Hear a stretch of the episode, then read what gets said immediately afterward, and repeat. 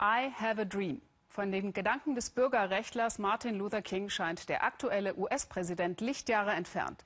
Soll er doch Staaten wie Haiti oder El Salvador als Dreckslochländer bezeichnet haben.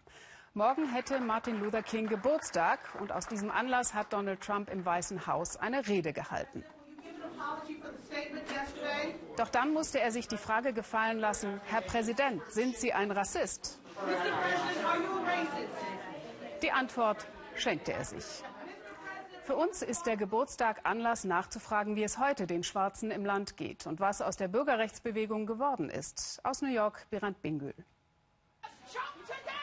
Eine Demonstration in Harlem. Schluss mit der Polizeigewalt fordert die Bewegung Black Lives Matter Woche für Woche. Seit drei Jahren mit dabei ist Jason Woody. Er ist Fahrradkurier, war auf demselben College wie Martin Luther King. Gleich nach der Demo will er vor unserer Kamera reden, aber dazu wird es nicht kommen.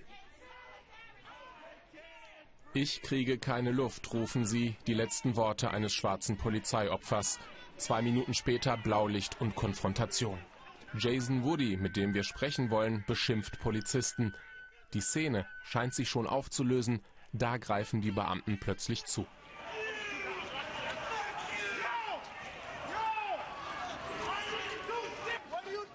Was macht ihr? schreit Woody. Ich habe nichts getan.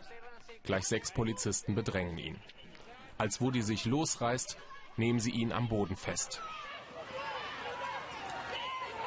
Ihr erstickt ihn, brüllt eine Frau. Zu oft sind in scheinbar harmlosen Situationen Afroamerikaner zu Polizeiopfern geworden. Schwarze Polizisten sollen die Lage beruhigen. Ihr verratet eure Rasse, ihr seid Killer, ruft diese aufgebrachte Frau. Unter wüsten Beschimpfungen wird der Black Lives Matter Aktivist Woody weggebracht. NAACP, schon Martin Luther King gehörte zu dieser Organisation zur Förderung von Schwarzen. L. Joy Williams ist hauptberuflich Politberaterin. Sie ist weit gekommen in der amerikanischen Gesellschaft. Trotzdem ist Diskriminierung für sie alltäglich. Man kriegt es zu spüren. Ich sollte eine Konferenz leiten. Eine Firma hatte mich engagiert. Dann komme ich da rein und die fragen mich, was es zum Mittag gibt. Als wäre ich die Küchenhilfe. Williams macht Lobbyarbeit, akquiriert Geld für Jugendprogramme und sagt, auf Martin Luther Kings Spuren müsse man noch viele Schritte hin zu einer gerechten Gesellschaft machen. Ich träume davon, dass meine vier kleinen Kinder eines Tages in einem Land leben werden, das sie nicht nach ihrer Hautfarbe beurteilt, sondern nach ihrem Charakter.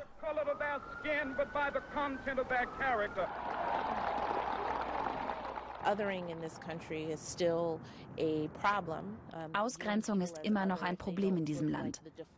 Allein schon, wenn du nicht wie der Standard aussiehst. Und der Standard sind wohlhabende weiße Männer. Wenn du das nicht bist, gehörst du nicht dazu.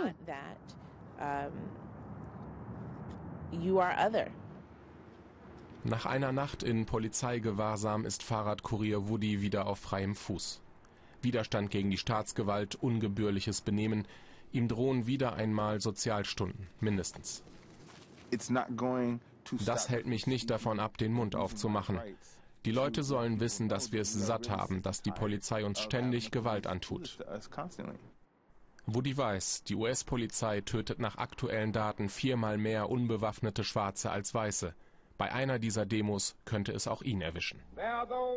Manche fragen uns, wann werdet ihr zufrieden sein?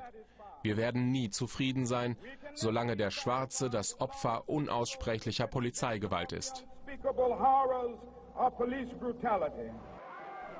Wie vor 50 Jahren sei die Polizei heute noch für viele Schwarze das Symbol für einen Staat, meint Woody, der sie als Menschen zweiter Klasse behandelt.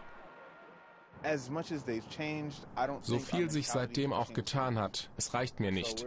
Wir kämpfen weiter um die Herzen und Köpfe. Nur weil wir den ersten schwarzen Präsidenten hatten, ist der Rassismus nicht vorbei.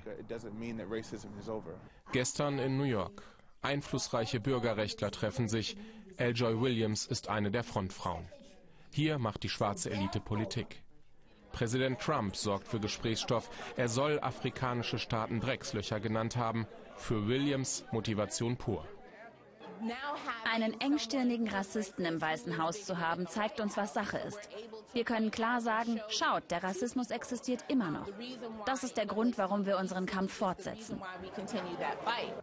Selbst in der weltoffensten Stadt Amerikas tragen Menschen wie L. Joy Williams und Jason Woody diesen Kampf aus, 50 Jahre nach der Ermordung Kings.